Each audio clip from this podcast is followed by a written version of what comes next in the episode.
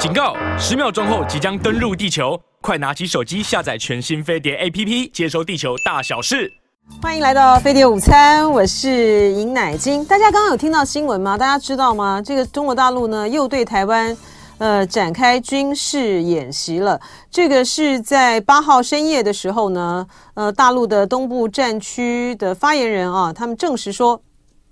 大大陆呢，这个中国人民解放军呢，东部战区正在对这个呃台湾的台湾岛哈周边的海空域呢，组织诸兵诸军兵种联合战备警巡和实战化演练。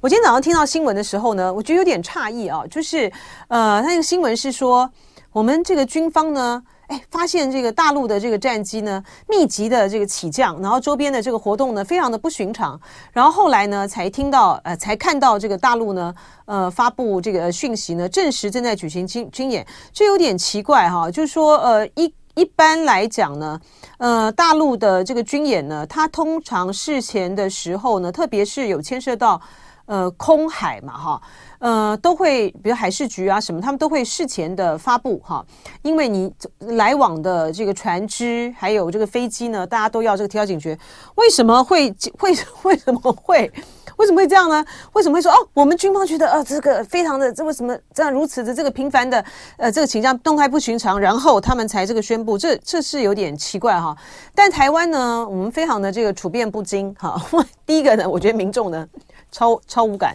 没有感觉。我们的股市呢，也因为美国股市在周末的时候大涨呢，今天也是大涨哈，大家一点都不怕哈，拢没拢唔惊哈。呃，美国股市呢，在周末的周五的时候大涨的原因呢，是因为它的非农就业这个指数啊，薪资。的这个成长呢，就是减缓了，所以让这个呃投资人觉得说，那这样联准会的升息呢，是不是就会比较缓慢了哈？所以美股大涨，那台股到目前呢也是大涨啊，目前涨了两百八十八点零一点，指数来到一万四千六百六十一点三五点，涨幅是百分之二。亚洲的主要股市呢也是全面的上涨，呃，日经二二五指数呢。上涨了一百五十三点零五点，涨幅是百分之零点五九。香港恒生指数上涨了三百四十一点零八点，涨幅是百分之一点六二。深圳综合指数呢是上涨了七十六点四七点，涨幅是百分之零点六七。上海综合指数呢上涨了十六点七零点，涨幅是百分之零点五三啊。好，我们再回过头来看一下大陆的这个军演，大陆这个军演很密集，它这个是在呃。今天是一月九号嘛，等于是说半个月以来啊，第二次对台湾呢实施这个军演。那它主要的呢都在针对台独势力和这个外部势力。它十二月去年的十二月二十五号的军演呢，呃，是冲着美国这个国防授权法而来。它这个美国的国防授权法里面呢。嗯、要提供台湾这个每年最多二十亿的，就是无偿的啊，这个军呃军售啊军军售的部分。虽然我们最后后来有看到，就是呃拨款美国的拨款委员会呢，到最后是给了我们是要我们要去融资的，要去买的啊，呃去个贷款跟他们买的这个武器，并不是这个无偿的军援。但是在国防授权法里面呢，除了这项之外呢，另外还包括了就是呃要邀请，就是要要深化啊台美。呃，双方的呃军事上面的合作啊，邀请台湾呢，建议邀请台湾参加二零二四年的环太平洋军演。所以大陆的呃十二月二十五号军演，他那个十二月二十五号的这个军演之前就有讲啊，哈，然后呢，就是那个呃军演呢也非常的这个强力，大家还记得吧？当时呢有四十。嗯，呃，有七十一架次的解放军的军机啊，有七艘的这个解放军军舰在台海周边活动，而且有四十七架的解放军军机呢飞越。这个海峡中线，还有这个呃进入我们的这个二十四海里，也就是临街区，这个是压迫感非常的强的啊。这个对于台湾在这个空防上面来讲的话，那个都是戒备，都是到一个非常非常这个紧紧绷的这个状态。那今天呃，那从呃一一月八号，好，一月八号开始又再次进行的这个演习。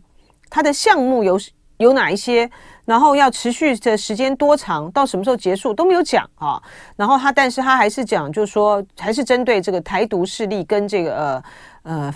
反击外部势力了啊。就是嗯，针对嗯过去这段时间来到台湾来访问，他们都用那个窜访，就是窜逃的那个窜哈，就好像觉得是流寇这样流窜的意思啊。窜访或者是说即将到台湾来访问的啊。我想针对于呃日本美日之间呃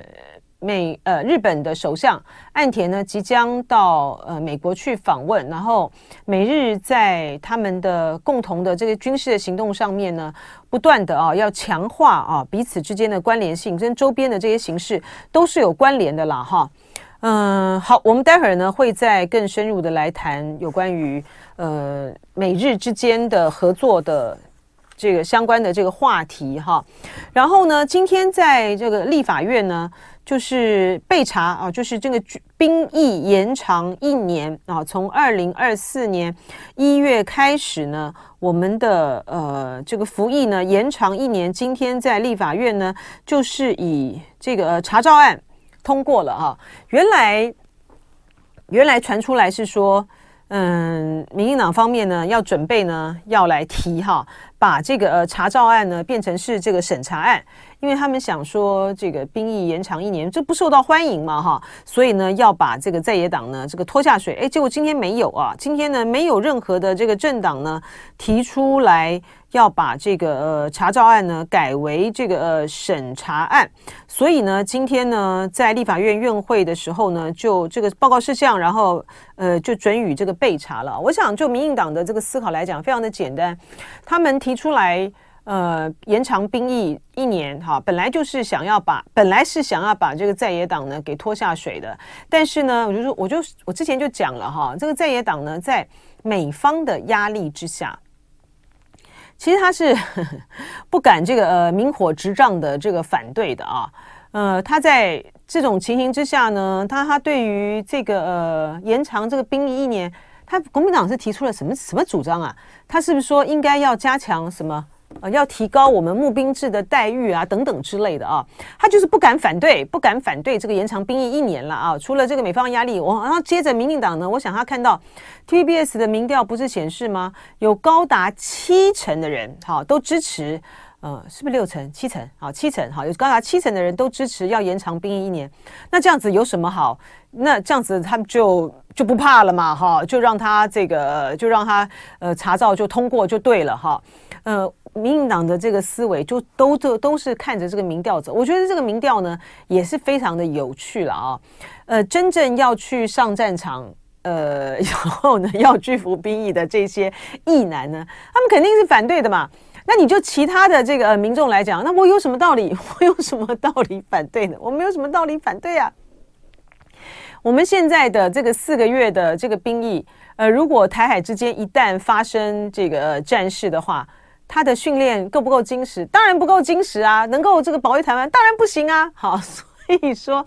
你就是用那个极少数的人呢、啊，他要去牺牲，就是少数的人他要去牺牲他的这个权益哈，然后呃大却由大部分的这个呃民意呢来就就拱他啊，吃他说哎你们去当兵，你们去当兵哈，这个是一个很吊诡的一个情况啊。那但既然有这么那对民进党来讲，反正我既然有这么高的这个民意的支持，大家就不要再。不要再不要再演了哈，就不要再挣扎了。所以这这个案子呢，就是查照哈，今天在立法院呢就通过了哈。然后从这个呃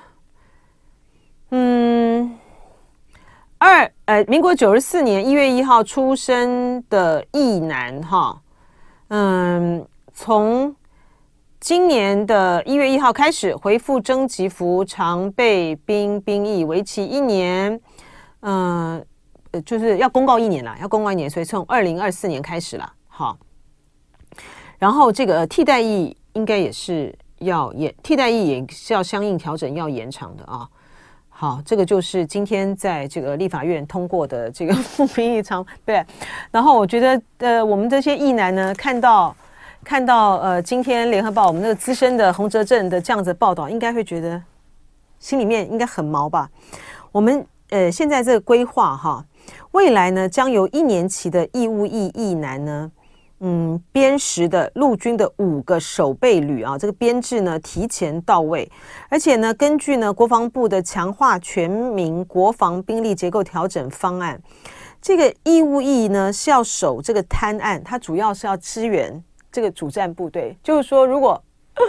大陆一旦这个武力犯台的话，哈，他们登陆这个台南的话，第一波要面对大陆的。大陆的呃，这个呃，解放军的直接的挑战，就是我们这些义务役的义男，你们感觉非常的悲壮哈、就觉得压力非常的沉重。他们呢，就是要守住前面，然后要呃，重点呢是要在支援这个呃主战部队。然后呢，这个吕昭龙呢，也是我们非常资深的啊，这个军事记者呢，今天就又写了一篇，就说呃。美国呢，你从他卖这个武器啊给我们，包括他的这个呃 M 一三六的火山布雷系统，哈，还有这个海马斯这个火箭，海马斯这个多管的火箭系统，你就知道说，美国呢是把这个战场的设定在台湾，是啊，就是这样啊，因为它的布雷就是布要布在这个滩岸嘛。那你有什么样的这个状况？你要在布雷这个布到滩岸，就是他已经登陆了，你要阻，你要阻挡他进一步的往里面深入啊，所以要在要布雷。那战场不在台湾，是在哪里？那海马式的火箭信号用在哪里？就是他进入到这个登陆登岛作战的时候，我们要来应对。啊，然后有这个网友说，呃，为什么大陆又举行军军演呢？啊，是因为呢麦卡锡要来了。哈，对啊，麦卡锡他在我在这个呃。周末的时候啊，昨天啊，就看他们这个投票嘛啊，终于投这个十五轮啊，十五轮是哎是昨天吗？还是前天？礼拜六应该是礼拜六，就是呃十五轮的投票呢，终于啊麦卡锡啊就是终于当选了啊。那个反对他的反对他的呃那些极右那些右派的人呢，呃有一些呃他成功的啊说动了。十四位啊，还是几位啊？哈，就是转而支持他。那剩下呢，呃的六位还是七位呢？就是用那种呃 present，就是我出席，然后就形同弃权的方式，就压低了那个当选的门槛，就是终于过关了啊。然后呢，麦卡锡呢，在这场的呃。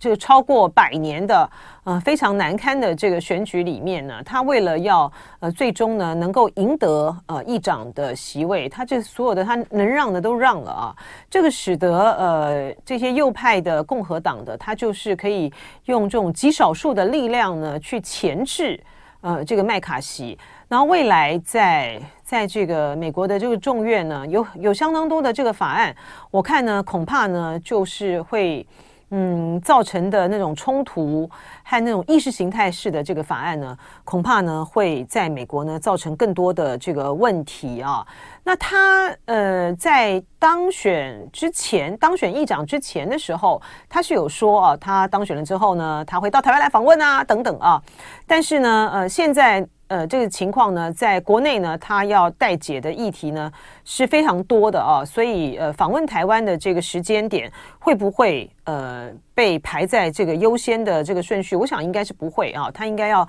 呃迫切要解决的是在在这个呃在这个国众院里面啊，在众院里面的一些比较具有这个争议性的法案啊，包括就说像原本呃众院。要准备去弹劾呃拜登的法案，你是不是会诶会不会照样提出来呢？然后一些呃有关于移民的问题呀，好这些比较具有这个争议性的问题，比较意识形态的这个问题，它会不会在呃保守派啊这个右派啊右派的这个压制、右派的这个挟持、胁迫之下啊来去这个处理哈？所以。要这个要先安内啊，才能够去弄别的这个议题。所以说，呃，我觉得对于呃麦卡锡来讲，访问台湾应该不会是他最排在他的议程最前面的哈，除非是说他要借由这个来转移呃其他转移他这个内部的焦点啊。然后这样子的一个分裂的，然后被右派挟持的美国国会，他在对于中国的议。立场上面呢，我想就是会越来越越来越鹰派哈，往但大家都没有都都没有这个退的本钱呢，呃，校正会越来越激烈。那今天是一月九号，昨天这个一月八号大陆已经这个呃重开国门了啊。不知道在呃网络上面收听我们的飞碟午餐的听众朋友，你有没有规划过年要出去玩呢？啊，我看大陆的呃各个的旅游的网站上面呢，这个订票呢现在都是爆棚哈，大家已经被已经闷了那么长的一个时间，都很想要出去走走，然后特别是像呃。嗯，大陆的民众呢非常喜欢去的，这泰国这些地方，他又没有对这个中国的旅客采取一些呃措施啊，一些比较严格的这个措施，所以应该往这个泰国走啊，或什么的都是非常的很红了哈，很红的一个旅行行程。然后这个时候谁在泰国呢？好像马云是吧？马云又被大家这个呃拍到，或是看到说他人在这个泰国啊，马云。马云在中国的这个起落，这个实在是太有这个戏剧性了啊！在呃蚂蚁集团啊，他在周末的时候，周六的时候发表了一份声明。这个声明呢，就说马云呢，他不再是呃蚂蚁集团的呃实际的控制人了啊。呃，那这一项的这个消息呢，就大家就可以透露出这个消息呢，大家就可以知道，就是说。呃，因为马云呢，他不再是蚂蚁集团的实际控制人了，所以，嘿嘿，所以之前的时候呢，大陆方面呢就放行了啊，让这个蚂蚁消金呢获准增资一百零五亿的人民币。他注册的资本呢，也从这个八十亿呢，可以扩张到一百八十五亿，这使得呃，这个蚂蚁集团呢，在经过这个戏剧性的呃，本来要准备要上市啊，要 IPO，后来突然叫停，然后经历了经历了这样子呃一年，今年已经二零二三年了哦，两年哦，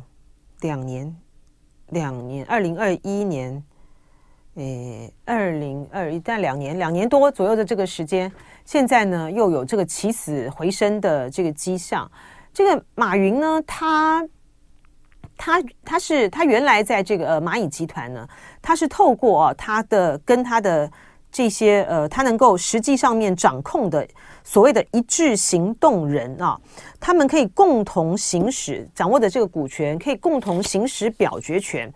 那他们呃共同这个行使这个呃表决权，他们所占有的这个股份很大，那个很大啊。他们呃间接控制了蚂蚁金服呢百分之五十三点马马云啊，间接控制了蚂蚁金服百分之五十三点六的股权。而他在呃通，而他们在这个改变了之后呢，就是所有的人呢不在马云和他的所谓的一致行动人呢。呃，不再拥有这个共同行使表决权，而都是分割开来了。分割了之后呢，呃，马云呢就只剩下了百分之六点二零八啊。那那这这当然就不具有任何的，就不具备有任何的这个影响力了啊。而马云呢，为什么会？他这是中国这个这个这些公司啊，他原本一度呢。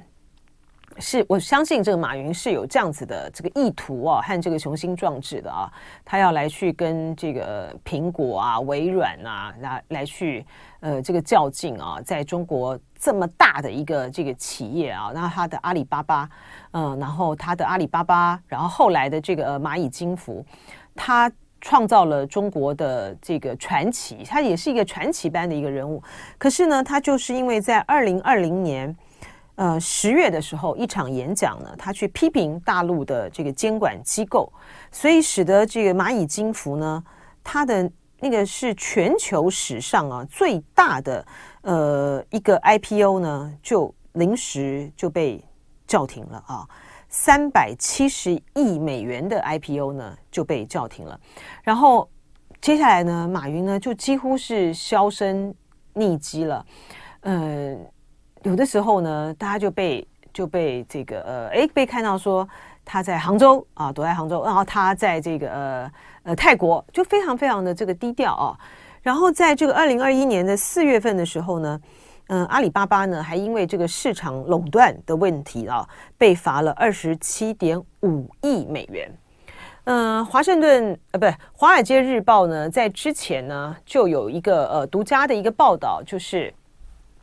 为了要让这个蚂蚁集团呢重新啊能够回到这个 IP，能够重新去 IPO。好，所以呢，呃，蚂蚁集团呢，他们会在就有关于马云的这个股权上面啊，做一些呃处理和规划。就果然一如这，果然一如《华尔街日报》，他们一定是有一些独家的这个消息啊，才能够做这样子的一个报道。呃，就是朝这个方向走。然后，嗯、《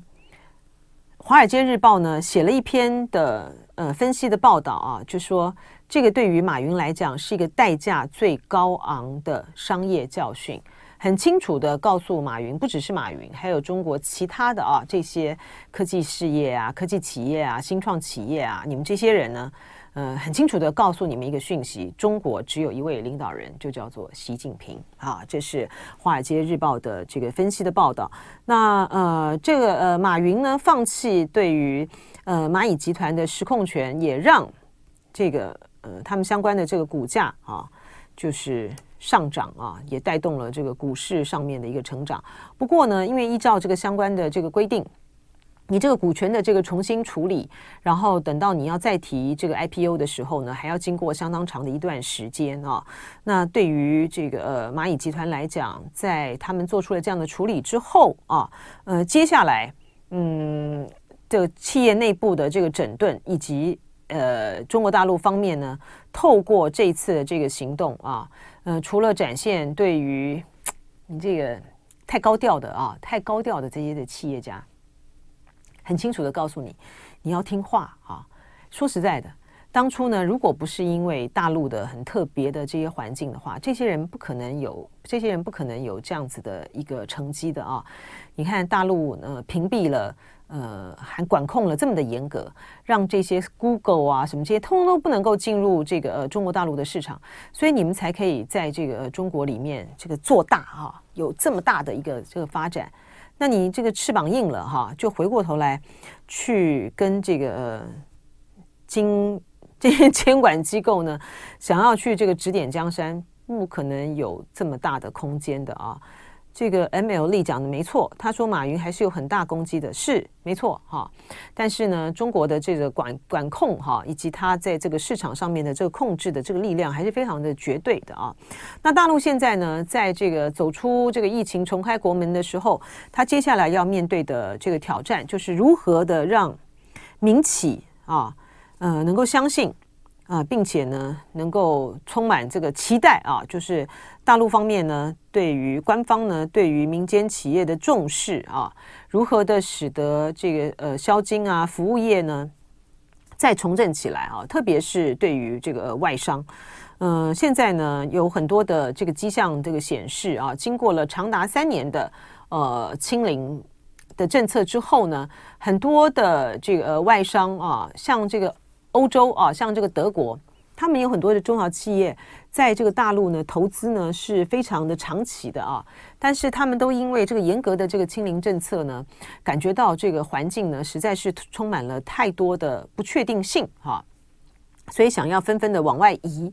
然后呢移到这个东南亚这个地方来啊，而且再加上呢东南亚。呃，马来西亚、泰国啊、越南，他们都使使出了非常大的这种投资上面的呃诱因啊，呃，让这些国家呢去投资，这个对于大陆的影响是很大的啊。这个二零二一年的时候呢，欧盟的成员国在十个这个东协国家的投资高达将近两千六百两呃，不，两百六十五亿美元啊。嗯，二零。跟二零二零年和二零一九年相较起来，它的成长非常的非常的多啊。二零二零年呢，他们投资的是一百八十五亿美元，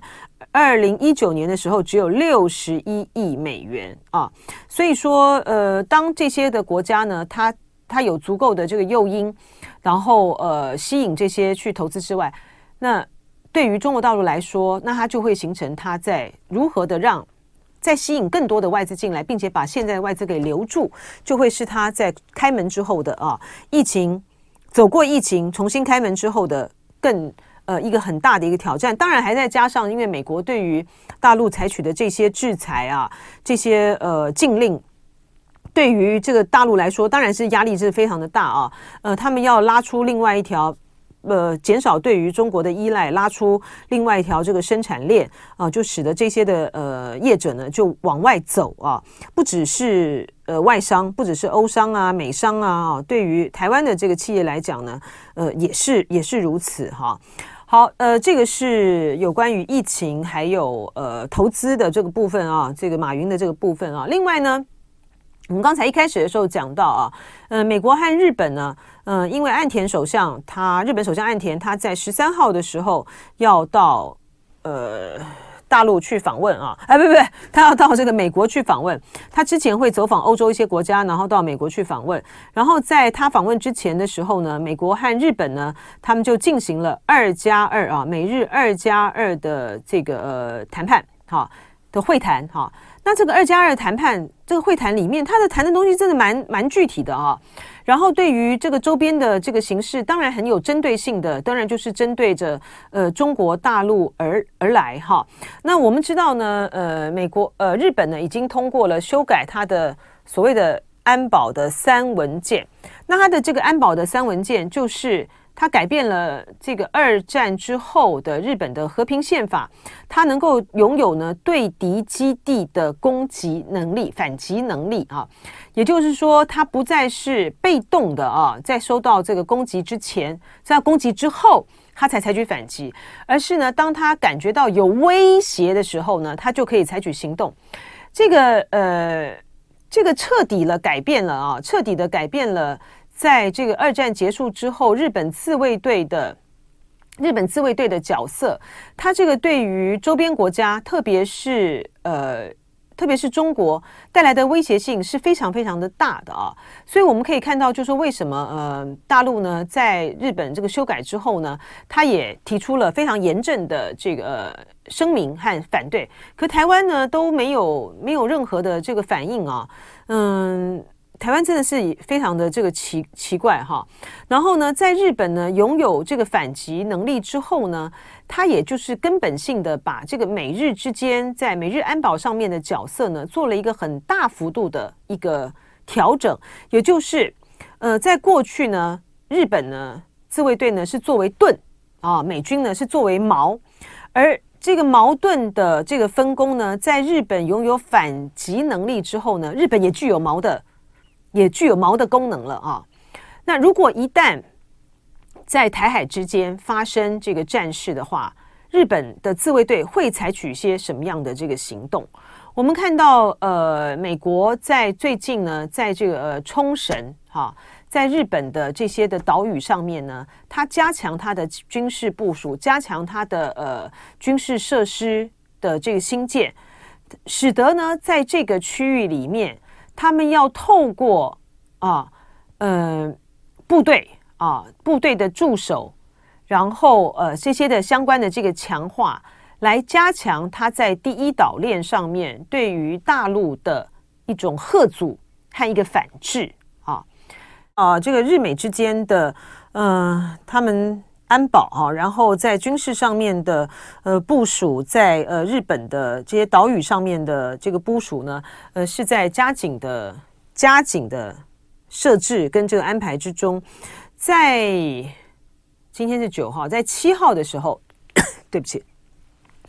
在七号的时候呢，呃，日本共同社呢有一则这个新闻啊，这个新闻是说，日本计划呢在鹿儿岛县西之表市的马毛岛建设自卫队基地啊，并且呢，呃，就是要作为这个美军的飞机的训练哈，然后呃，日本的防卫省呢。嗯、即将就是会公布它相关的这个环境影响评估报告啊，嗯，然后就聊来开始这个呃动工。这个马毛岛到底有些什么样的这个重要性呢？那它修建的这个跑道哈、是可以接纳这个美军的航母舰载机的陆上模拟起降的训练设施。嗯，防卫省呢，日本的防卫省从二零二一年就开始这个呃规划了。那这个马毛岛呢，是日本的第二大的无人岛，面积它其实很小哈，它是只有八平方公里，距离呃那个呃普天间的机场呢是五百公里，延国基地呢四百公里，它紧邻这个大隅海峡的，就是它的位置很重要啊。呃，地方很小，但是它位置很重要。它紧它紧邻的大隅海峡是连接太平洋和东海的海上要道。嗯，二零二一年的时候，中国跟俄罗斯的海军联合编队，他就专门去通过这个大隅海峡。然后，呃，去年有多艘的解放军的海军编队也通过大隅海峡来去进入这个、呃、太平洋。那未来这个基地呢？呃，修建完成之后，这个鹿儿岛航空基地的 P 三 C 巡逻机和新田园基地的 F 十五 J、F 三五 B 战斗机会可以在这边呢就进行起飞着陆和防空训练啊。驻日美军的呃航空母舰的舰载机也会搬到这边来进行起降训练。那因为呢，现在啊美军的航空兵他使用的后木基地和沿途基地比较小啊，所以说。呃，美军就觉得不够，就不够了哈，就是不够满意。然后他周边的这个居民的抗议呢也很多哈，所以说就把这个训练基地呢搬到无人岛上哈，减少这个呃居民的抗议的这个问题了哈。那另外呢，就说呃大陆呃不不日本呢，它的两艘的出云级的航母呢改造完成之后。那它未来呢，去搭载 F 三五 B 隐形战机的加贺号的航母会驻扎在广岛县的海上自卫队基地，然后驻日本的美国陆战队的 F 三五 B 的呃战机会部署在山口县的岩呃岩国基地啊，然后起降日本航空自卫队的 F 三五 B 呃战机的马毛呢就在九州岛南方，所以它就可以形成一个，就是可以形成一个很好的。一个训练的一个网络啊，同时在这个防卫上面来讲呢，它的这个防卫网呢就更加的这个完完善哈，所以它的呃目标哈，这个目标就是嗯，他要把他要把这个呃日本九州岛以南的其他的离岛基地啊。冲绳的其他美军和日本战机、美日潜艇，还有就出云号和加贺号，再加上这个最新的 F 三五 B 战机，就变成是它在东海海域的一个防御的一个一个垒哈，一个堡垒式的这样子的一个部署啊。呃，它在马毛岛这个新建完成，呃，就改就新建完成之后，它的战机的这个训练，它就可以形成是一个比较巩固的一个防卫态势。然后他希望能够阻挡这个解放军呢，特别是解放军的呃，在这个军舰哈，能够就是突出这个呃第一岛链前往通过这个大海峡这边呢，呃，通往太太平洋哈。那所以说，我们看到在这个呃之前的时候，大陆的大陆的军舰还有这个军机，它通过这个宫古海峡。出这个第一岛链往那边走的时候呢，其实都是有目标的啊，和有这个训练任务的。呃，针对美日之间他们越来越强化的呃这些的部署来进行演练啊，并且呢，嗯，操演相关的这个反制。那台湾在这边，那台湾在这边，我们能够扮演的这个呃角色和我们能够做的应对策略又是什么呢？哈？呃，我们看到呃，媒体有这个披露啊，在美国跟美国总统跟这个日本首相岸田他们即将呃举行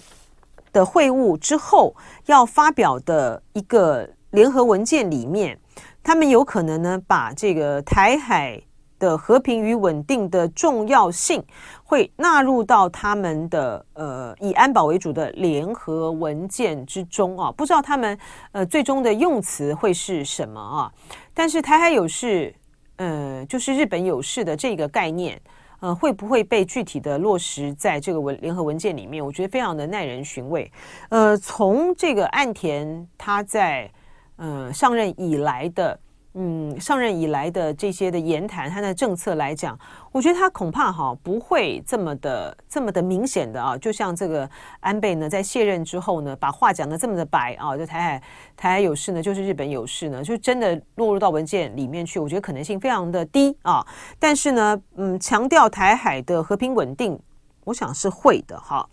那这个呢，还是要贴近他的这个实际上面的一个作为，以及呃美日双方的这个实际的这个部署啊，才能够看到这个未来呃有关于在这个第一岛链上面呢形成的一种压迫与反压迫的这个态吓阻啊和反吓阻的态势是越来越明确，而台湾所要而台湾所要承受到的压力呢就越来越大了啊。当大陆的这个呃军机。频繁的出入，不管是西南也好，东北也好啊，呃，穿越我们的海峡中线，然后逼近我们的这个临街区的时候，对于我们的这个空防跟应对来讲，当然是形成这个极大的压力呀，啊，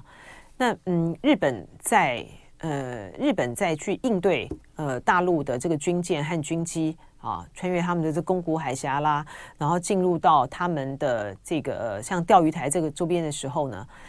呃，他们的反制，他们的反制，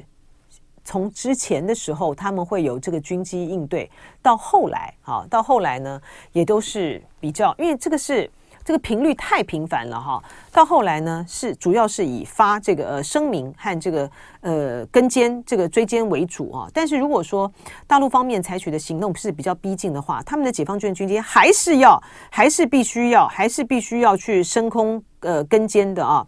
这个对于呃，不管是日本来说，对于台湾来讲的压力都是非常非常大的啊。那现在呢，他们这个、日美的二加二会议呢，就更进一步的讨论到，就是说他到到底要如何的来去联合的去遏制遏制啊，呃，中国大陆呢和朝鲜方面的威胁。那其中呢，一个很重要的讨论的重点呢，就在于是说。嗯，因为呢，中国的的的导弹哈，中程导弹的射程呢是覆能够覆盖这个日本的啊，而美国呢，在这个东亚的这个同等的射程的导弹的部署呢，处于劣势哈。那所以我就说，他们接下来的这个部署呢，就会增加啊，哈，我们就可以看到他在这些的岛屿上面，不管是他的中程导弹的这部署会增加，然后呢。去修了这个安保的这个文件，然后让这个大呃让这个日本在感受到威胁的时候，它有反，它可以采取这个呃先制对敌基地的这个呃攻击的这个能力。然后呢，他们也要把这个用于探测军事目标的小型人造卫星群、卫星星座等太空领域的这些的技术和呃情报的搜集的能力等等啊，都要呃都会纳入在这一次的二加二的。嗯，谈判里面就是要去强化啊，在日本西南那个诸岛的美军和日军的自卫队的这个设施，所以你看，包括他们增加军费等等，所以这个态势呢，是不是越来越升高？这个越来越紧张了啊！好，我们呢回到这个国内的新闻呢，稍微谈一下哈。嗯，王宏威在嗯昨天的补选里面赢了啊，这是小赢啊，这还蛮蛮紧张的啊，因为呢，在这个、最后一波，就是国民党自己所做的这个民调里面啊，嗯，最后一波的民调，这个王宏威是输一个百分点呢，我觉得这个不是这紧张死了吗？啊，那呃为什么会输王输这个吴一农？最后为什么会输吴一农一个百分点呢？说他们的这个民调呢，是透露出来说，呃，王宏威的就支持王宏威的人虽然多哈，但是呢，他们真正会去投票的人呢，却不如呃民进党的这个支持者。也就是说，在民进党的这个支持者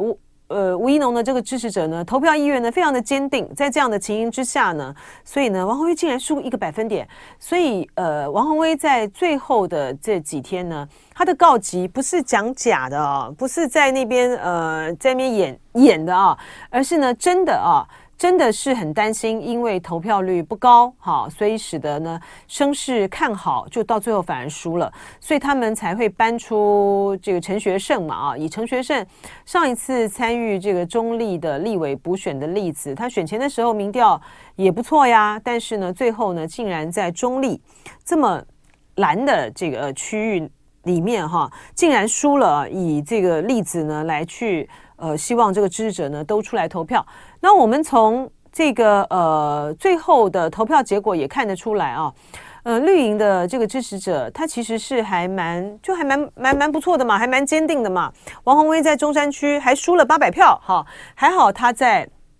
他原来服务的这个北松山区，北松山的这个地方呢，是赢了六千多票呢，才能够这个险胜啊。是这个，于芳说这个呃，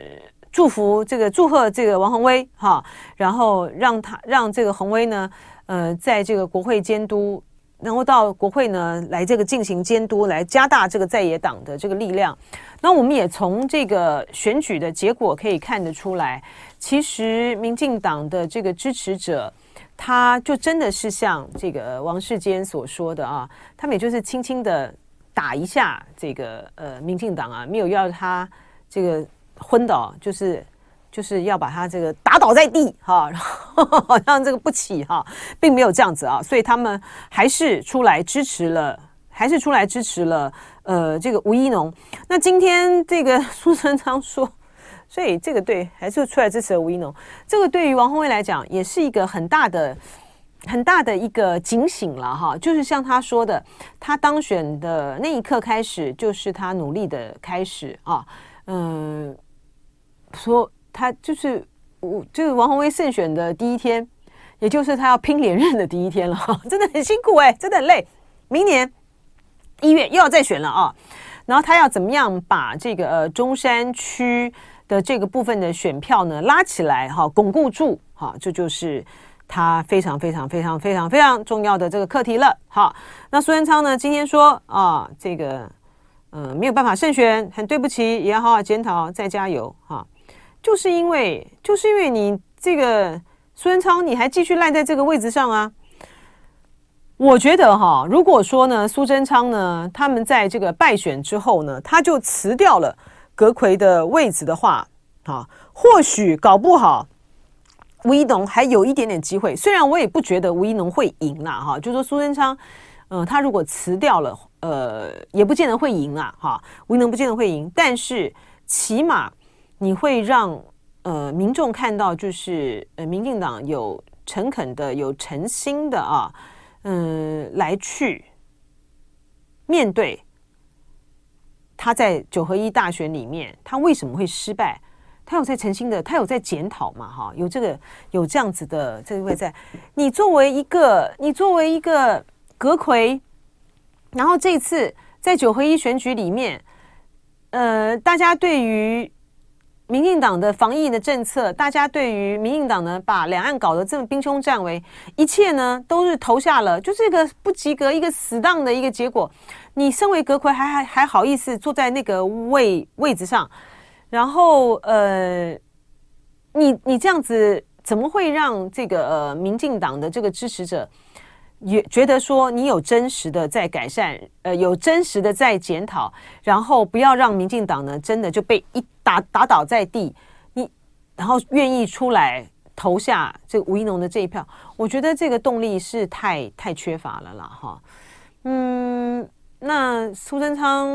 嗯不辞，让大家看到的就只是蔡英文呢担心他自己呢严重的跛脚，哈。然后呃，没有一个人呢可以去对这个、赖清德，你已经你已经被选民投下了否定票了。然后你到的任期的最后呢，还在想的是如何的呃要抓住这个权力的尾巴，呃一点都不在一个大局和国政上面呢去好好的思考，谨慎的年为台湾做点事情。那这样子的一个执政党，怎么有可能哈？怎么有可能？嗯，让民众对他重燃这个希望呢？好，我们今天时间到了，拜拜。